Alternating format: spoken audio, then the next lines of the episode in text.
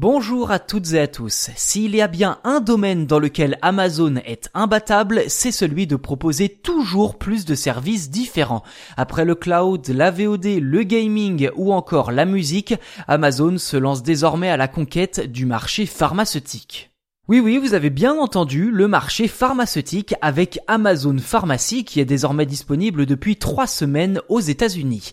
Les internautes munis d'une ordonnance peuvent donc désormais commander leurs médicaments sur Internet et cette offensive du géant du commerce en ligne le met directement en concurrence avec les géants de la pharmacie comme CVS ou Walgreens aux États-Unis, les deux plus grandes chaînes de pharmacie.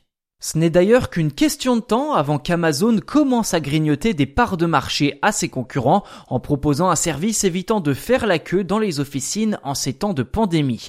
De plus, le groupe assure une livraison de médicaments en moins de 48 heures pour les abonnés Amazon Prime.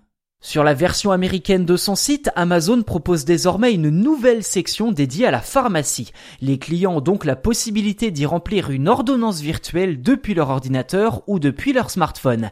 Ils peuvent également y enregistrer les informations de leur assurance santé sur un profil dit sécurisé et demander à leur médecin d'envoyer les ordonnances directement à Amazon Pharmacy.